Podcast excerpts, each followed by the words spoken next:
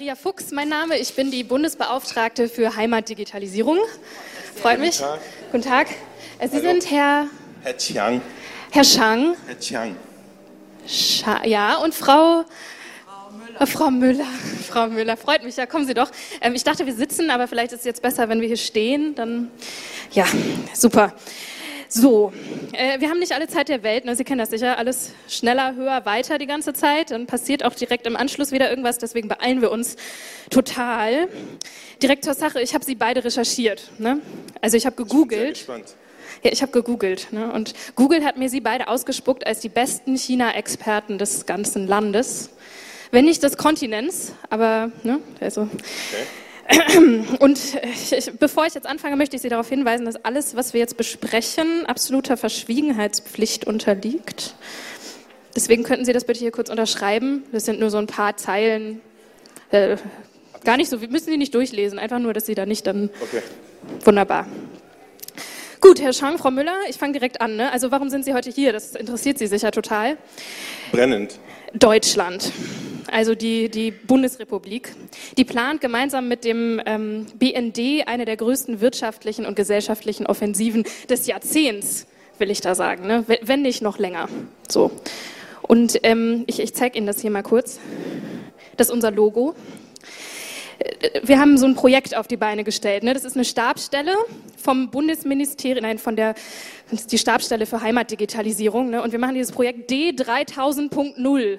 Also D wie Deutschland oder auch Digitalisierung, das passt ganz gut zusammen, ist irgendwie schön. Ne? 3000, weil jetzt ist Jahr 2000 irgendwas und 3000, das ist so futuristisch. Punkt Null, weil wenn man über Digitales spricht, dann muss man Punkt Null machen heutzutage. Sind das Fidget Spinner? Das sind Fidget Spinner hier, die Sie da sehen können. Wir wollen ja auch die Jugend ansprechen. Ja, Sie, Sie lachen, aber das ist, das ist so heutzutage. Genau. Also dieses Projekt, warum machen wir das? Gucken Sie sich mal in Deutschland um. Das ist alles so ein bisschen peinlich, ne? mit den Glasfasern und also wir kriegen das irgendwie alles gar nicht so richtig hin, wie wir wollen. Wir wollen aber Vorreiter sein in der Digitalisierung und zwar nicht nur hier, sondern global gesehen. Ne? Und da sind wir ein bisschen hinterher. Und deswegen, um impulsgebend sein zu können, äh, wollten wir mal schauen, wo man da so hingucken kann für Inspiration. Ne? Und da hat der Horst gesagt, und der Horst sagt selten mal irgendwas Brauchbares, wir könnten ja mal zu den Chinesen gucken. So, und deswegen kommen Sie jetzt ins Spiel. Moment, Also- Moment. Sie wollen Deutschland digitalisieren und Sie wollen sich an China orientieren? Ich hoffe, also Sie, Ihnen ist schon bewusst, dass China ein autoritäres System ist und dass dort die Äh, Digitalisierung zu... Herr Schung, nur mal langsam. Ne? Chiang. Schung. Ähm, also ich will jetzt hier, also wir wollen natürlich jetzt keinen autoritären Staat kopieren. Das, das macht Deutschland nicht.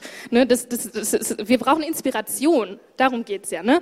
Und, und China, also überlegen Sie mal, wenn ich da zurückgucke, vor zehn Jahren, da hatte ich das Gefühl, in China, da, da hat noch kein Mensch ein Handy. Ne? Das ist alles so ein bisschen hinterher. Und jetzt, da guckt man da in die Medien oder man sieht da diese Bilder, alle sitzen an den Smartphones die ganze Zeit, alt und jung. Wie machen die das? Frage ich mich halt auch. Ne? Künstliche Intelligenz und so weiter. Ja, da, da wollen wir uns mal inspirieren lassen. Da bin ich absolut Ihrer Meinung. Es ist äh, total atemberaubend, was in China passiert und da gibt es jede Menge Inspiration hinter der Great Firewall of China, würde ich sagen. Oder, Herr Chiang? Langsam. Ich sehe das an, ne? Frau Müller, die Great Fire was? Wie bitte? Das müssen Sie mir nochmal erklären. Ich glaube, wir müssen da nochmal mit den Basics anfangen. Okay, okay. Also fangen wir mal bei Null an. Ähm, Frau Fuchs, Sie, Herr- Herr Schung. Waren Sie schon mal in China? Ich war noch nie in China, nee, aber ich würde so gern da mal hin. Okay, aber die große Mauer ist Ihnen ein Begriff, oder?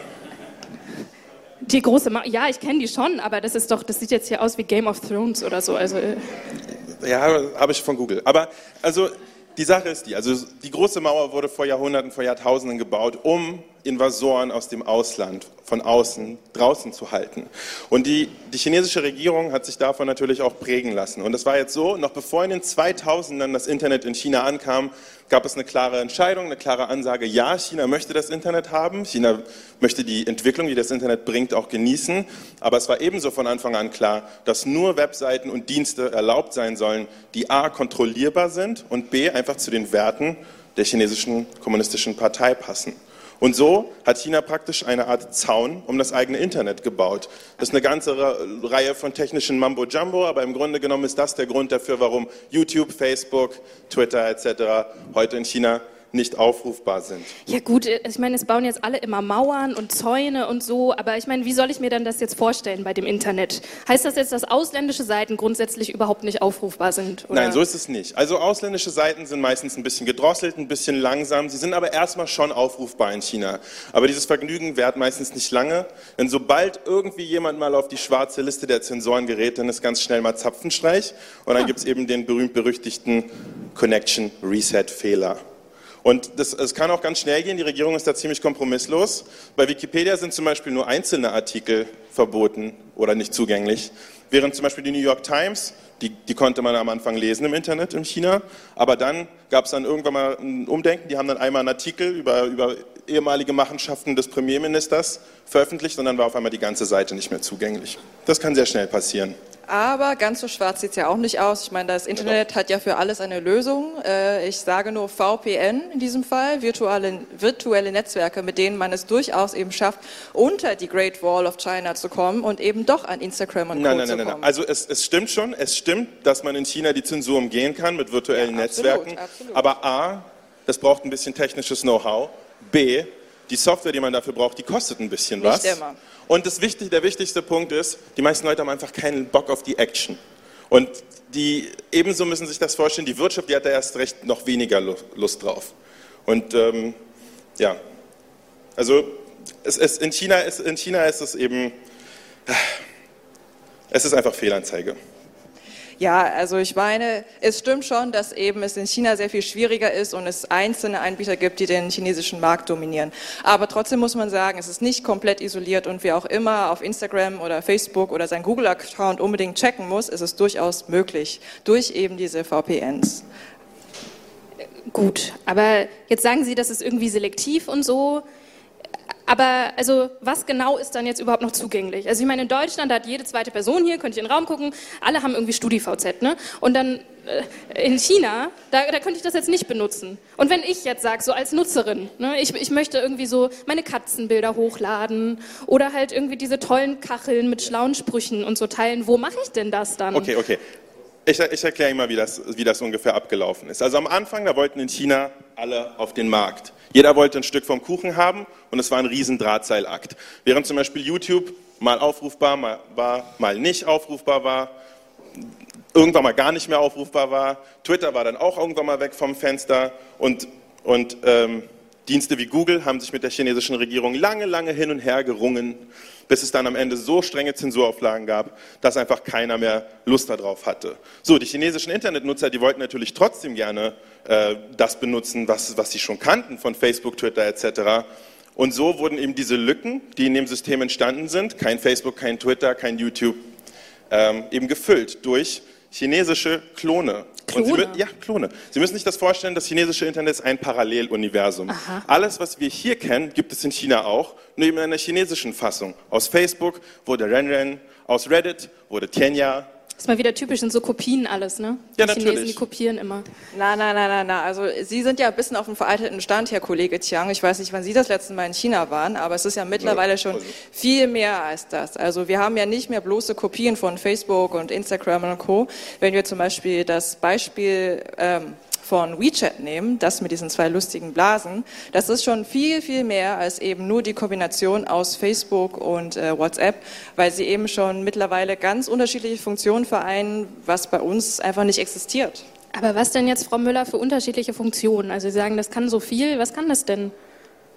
Ja, da gibt es ein sehr schönes Video von der New York Times, das ich Ihnen gerne zeigen möchte. Da kann man das mal sich angucken. Wir haben kein Ton. Okay. It's your WhatsApp, Facebook, Skype, and Uber. It's your Amazon, Instagram, Venmo, and Tinder. But it's other things we don't even have apps for. There are hospitals that have built out whole appointment booking systems. There are investment services. There are even heat maps that show how crowded a place is. Ah, man sieht, wie viele Menschen da an einem Ort sind. Also Sie, Sie können einfach mal erkennen, WeChat ist schon eine, eine App, die ganz schön viel kann.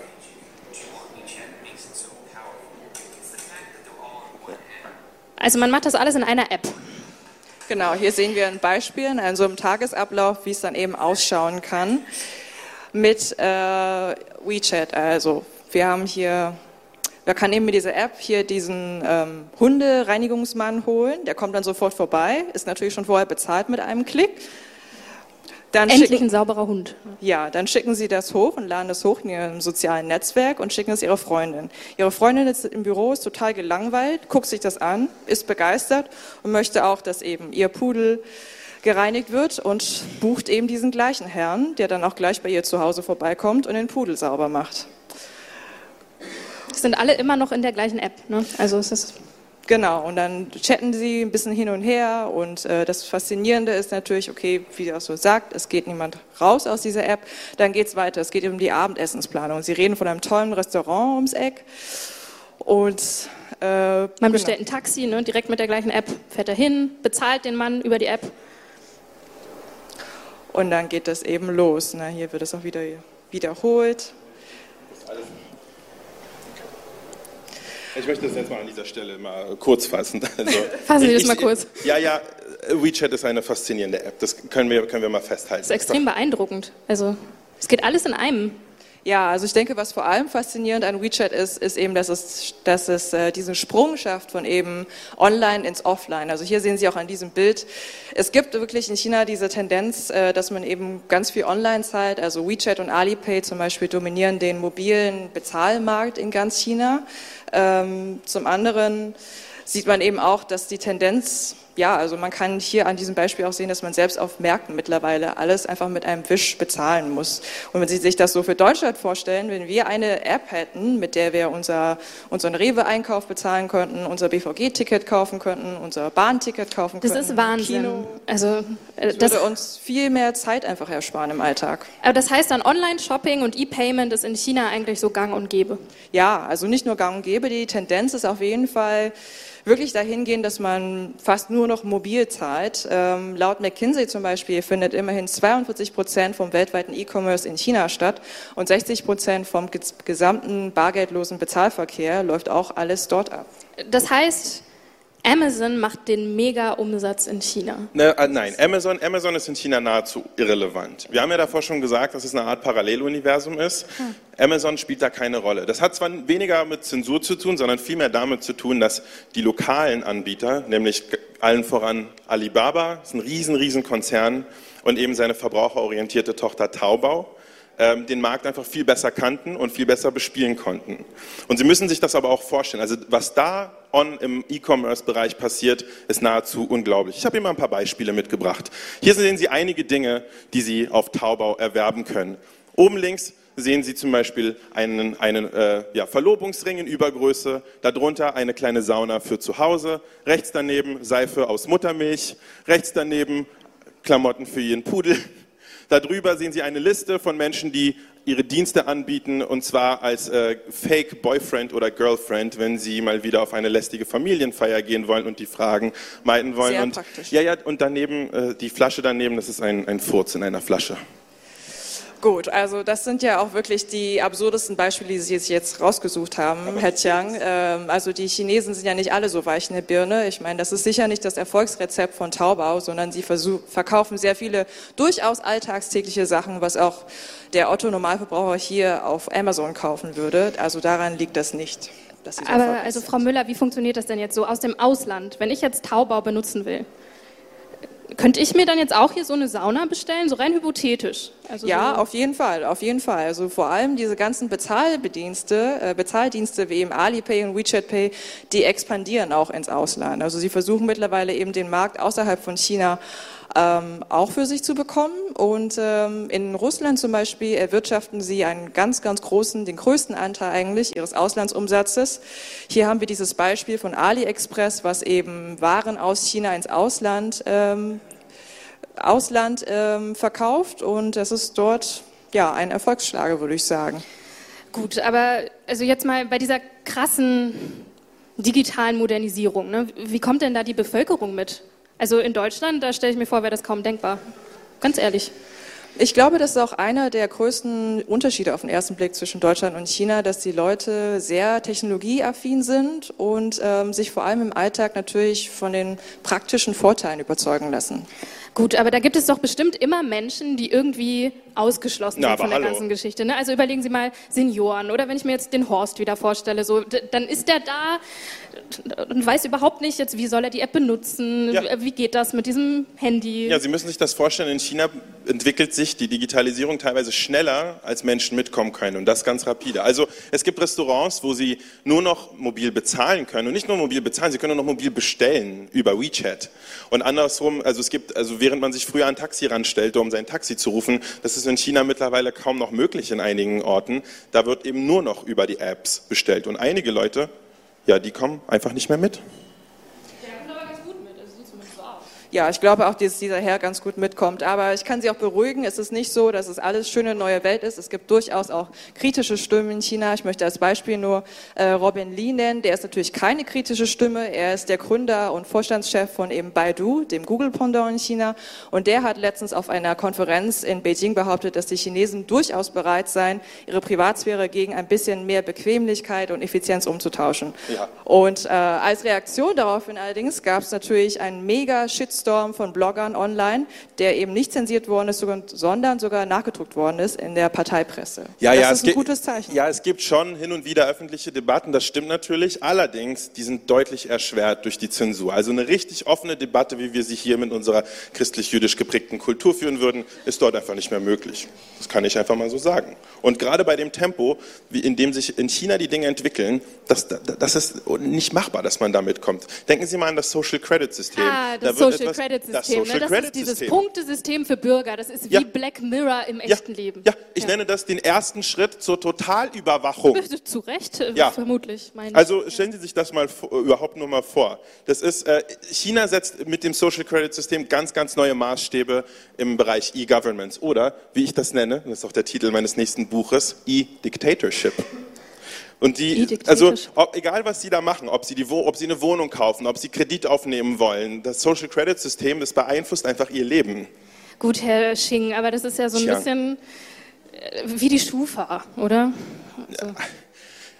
Na, Schon. Jein, jein. Also das Social Credit System, das, das dehnt sich auf Bereiche des Lebens aus. Äh, da, das geht weit über die Schufa hinaus. Ne? Also zum Beispiel, in welche Länder dürfen Sie Visa beantragen? Zu welcher Schule dürfen Ihre Kinder gehen? Das alles ist geplant als Teil des Social Credit Systems. Aber das ist doch bestimmt noch Jetzt- nicht alles so Ne, umgesetzt. stellen Sie sich mal vor, Sie gehen über eine rote Ampel und dann ist der Führerschein weg. Naja, aber das muss ich ja sagen, Herr Chiang, das ist ja noch alles ferne Zukunftsmusik. Ganz so Na ja. krass ist es ja noch nicht. Was aber natürlich stimmt, ist, dass ab Mai äh, ein bisschen experimentiert werden soll mit schwarzen Listen beim Verkauf von Zugtickets für Regelbrecher. Aber die chinesische Öffentlichkeit ist eigentlich auch hinter dieser Art von öffentlichen Sanktionen. Also wenn jemand äh, im öffentlichen Raum pöbelt oder eben raucht in einem Rauchverbotsbereich, da ist die Menge eigentlich generell dafür. Für diese Die ist Art. dafür. Das klingt jetzt so ein bisschen, als gäbe es auch so eine kritische Debatte dazu. Also zumindest habe ich das Gefühl, Sie implizieren das irgendwie mit dieser Aussage. Aber gleichzeitig, also ich meine, bei der Internetzensur, wie soll denn da so eine kritische Debatte überhaupt entstehen? Also natürlich wird da online diskutiert. wie Ja, ja, auch ja, aber hier, nur ne? bis die Zensur einschreitet. Ich sage Ihnen, das, das dauert nicht lange. Also äh, es, Das müssen Sie mir jetzt nochmal ganz genau erklären. Also wie funktioniert das? Es ist ja nicht alles schlecht. Ne? Also wenn ich mir hier jetzt mal Deutschland angucke oder, oder halt irgendwie Europa und sowas, diese ganzen extremistischen Inhalte im Netz, ne? Trolle, auch irgendwie, da, was, was, was, da alles, was da alles kommt, was menschenfeindlich ist zum Teil. Das wäre doch gut, wenn wir das kontrollieren könnten. Okay, ich kann Ihnen ja mal erklären, wie Online-Zensur in China funktioniert. Die, das, die Regierung hat einen sehr, sehr cleveren Move gemacht. Es gibt natürlich, ja, der Staat hat natürlich eine Art Cyberpolizei, die immer aufpasst, was im Internet gesagt wird, was im Internet veröffentlicht wird. Und die Unternehmen, die haben natürlich auch äh, Algorithmen, künstliche Intelligenz, die auch darauf achtet, dass nichts veröffentlicht wird. Aber ich glaube, der Meisterstreich war, die Online-Zensur auszulagern an die Unternehmen. In jedem Online-Unternehmen, in jedem Online-Medium finden Sie eine Abteilung von Hunderten, wenn nicht sogar Tausenden Leuten, die sich ausschließlich damit beschäftigen, Zensurauflagen eben umzusetzen. Und das eben auch ad hoc, wenn mal eben was passiert. Da kann dann sehr, sehr schnell mal Zapfenstreich sein. Und diese Selbstzensur der Unternehmen, auch aus Vorsichtsgründen, bevor etwas überhaupt verboten wurde, es dann schon runterzunehmen, aus Angst, dass es noch verboten wird, das ist ein ganz klassisches Merkmal des chinesischen Aber Internets. hier, glaube ich, sehe ich auch durchaus einen Vorteil der chinesischen Behörden. Also in China ist ja so, dass diese ganzen Online-Profile sind verlinkt mit den Personalausweisnummern. Klingt erstmal erschreckend, aber wenn Sie sich mal vorstellen, wenn wir das hier machen würden mit den ganzen Trollen und Hate-Speechern, wäre es doch natürlich super. Also es ist Das ist im super, ja. Fall von der chinesischen Regierung ist natürlich ideal, weil sie sehr schnell einen Zugriff äh, auf diese Nutzerdaten bekommen kann. Ich notiere mir das. Das ist äh, gut. Aber, Aber, ja, aber Vorteil, muss ich auch sagen, bei dem chinesischen Internet ist auch, dass es eben wahnsinnig komplex und vielfältig ist, wie auch das Land selber. Und es aus, aus mehrerer äh, Perspektiven her gesehen es wahnsinnig schwierig ist, es total zu kontrollieren. Das geht einfach nicht. Und ähm, als Beispiel zum Beispiel möchte ich Ihnen auch mal zeigen, ähm, die chinesischen Netizens haben auch durchaus gelernt, die Zensur kreativ zu umgehen. Kennen Sie äh, diese zwei Figuren, die hier auf dem Bild zu sehen sind? ja, das ist ja dieser Winnie Pooh-Bär ne, und dieser Tiger dazu. Ich weiß jetzt nicht, wie der heißt. Äh, Ja, richtig. Also Winnie Pooh und Tiger, aber vor allem Winnie sind eben sehr, sehr bekannt geworden und wurden sehr oft verbreitet in den chinesischen sozialen Medien letztes und dieses Jahr, weil sie nämlich eine große Ähnlichkeit gesehen haben zwischen Winnie und dem chinesischen Staatspräsident. Und als zum Beispiel so der Herr so. Obama bei uns zu, in China zu Besuch war, ähm, wurde natürlich viel diskutiert und ähm, man hat sich auch über sie lustig gemacht ähm, mit diesem Meme. Ein weiteres Beispiel wäre hier zum Beispiel Besuch des äh, japanischen Premierministers Abes. Und besonders äh, links dieses Beispiel ist sehr spannend. Das war nämlich sehr populär, als die Amtszeit des Präsidenten in China aufgehoben worden ist. Und daraufhin kam dann dieses Meme auch zu gewisser Popularität. Ja, ja, es gibt natürlich, also die chinesischen Netizens, die müssen kreativ sein, anders kommen sie gar nicht um die Zensur herum. Anders können sie gar keine Debatten überhaupt, was davon übrig geblieben ist, führen. Ein gutes Beispiel ist nochmal die MeToo-Debatte. Da waren die chinesischen Netizens besonders kreativ und haben sich die chinesische Sprache zu Nutzen gemacht. Ja, genau. Schauen Sie sich das an. Also die Schriftzeichen auf Chinesisch, die werden ja unterschiedlich. ähm, Das ist eben das Schöne, dass man das sehr unterschiedlich immer ersetzen kann durch andere Schriftzeichen, die genauso klingen. Und hier haben wir eben die Schriftzeichen für Reis und Hase, was eben auf Chinesisch Me Too bedeutet. Und unter diesem Reishasen-Hashtag haben eben die chinesischen Aktivisten trotz Zensur dann weiter diskutiert. Ja, es ist äh, schön und gut, es ist alles sehr, sehr kreativ, aber im Grunde genommen ist es ein ewiges Katz-und-Maus-Spiel, was die Zensur in der Regel auch gewinnt. Also Winnie Pooh war innerhalb von einem Tag weg vom Fenster, aus allen Foren und Chatverläufen entfernt und man konnte sich nicht mal mehr beim Chatten ein Bärchen-Emoji schicken. Herr, Herr Schung, Sie wollen mir jetzt nicht erzählen, dass man einen Teddybären zensiert hat. Also, Doch, doch, da gibt es auch noch ganz andere Absurditäten. Gut, aber also es tut mir leid, ich war jetzt schon wieder so ein bisschen abgelenkt. Das, ist, es sind alles gute Informationen, aber ähm, hier der, jetzt hat der Horst mir schon wieder vier SMS geschickt. Ähm, der findet irgendwie die Unterlagen nicht und so, also so ist das als einzige Frau im Heimatdigitalisierungsstab ist es halt irgendwie auch mal, ist halt scheiße. Ne? Man muss sich um alles kümmern. So, die Männer wissen nicht, wo irgendwas liegt. Also ich könnte mich da jetzt drüber auslassen, aber wir haben halt keine Zeit. So, deswegen noch einmal kurz. Ich musste ja dann briefen gleich. Ähm, äh, woran liegt das jetzt, dass so Menschen in China so ein komplett anderes Vertrauen in Digitalisierung haben als wir? Also gefühlt ist es ja irgendwie so. Also die Autokratie ist einfach ein zweischneidiges Schwert. Wenn die kommunistische Partei etwas möchte, dann kann das eben praktisch einschränkungslos durchgesetzt werden. Das geht so für die Wirtschaft, das geht eben auch bei der Digitalisierung so und bei Dingen wie zum Beispiel dem Social Credit System, da gibt es freie Fahrt, da gibt es keine Zivilgesellschaft, die im Weg steht, da gibt es keine unabhängige Judikative. Konkret bedeutet das natürlich, dass wir eine massive Förderung haben von Wirtschaft und Förderung, also im Sinne von unternehmerfreundlichen Geldern und Gesetzen. Und seit 2005 zum Beispiel, das finde ich für Deutschland auch sehr spannend, hat die, das Zentralkomitee äh, die, die Digitalisierung des ländlichen Raums als eines ihrer wichtigsten Themen auserkoren. Ja, ja, es gibt immer, es gibt immer solche Beispiele. Digitalisierung, die vereinfacht eben auch die Regierungskontrolle und daher geht die auch so schnell voran in China. Die, die Bürger sollen eben alle digitalisiert und angebunden werden und die meisten Bürger sehen eben die Vorteile da drin. Das geht da zum Beispiel, die Bauern, die kriegen Unwetterwarnungen, die Menschen in Großstädten, die kriegen Feinstaubwarnungen, ja, alles halt so chinesische Probleme.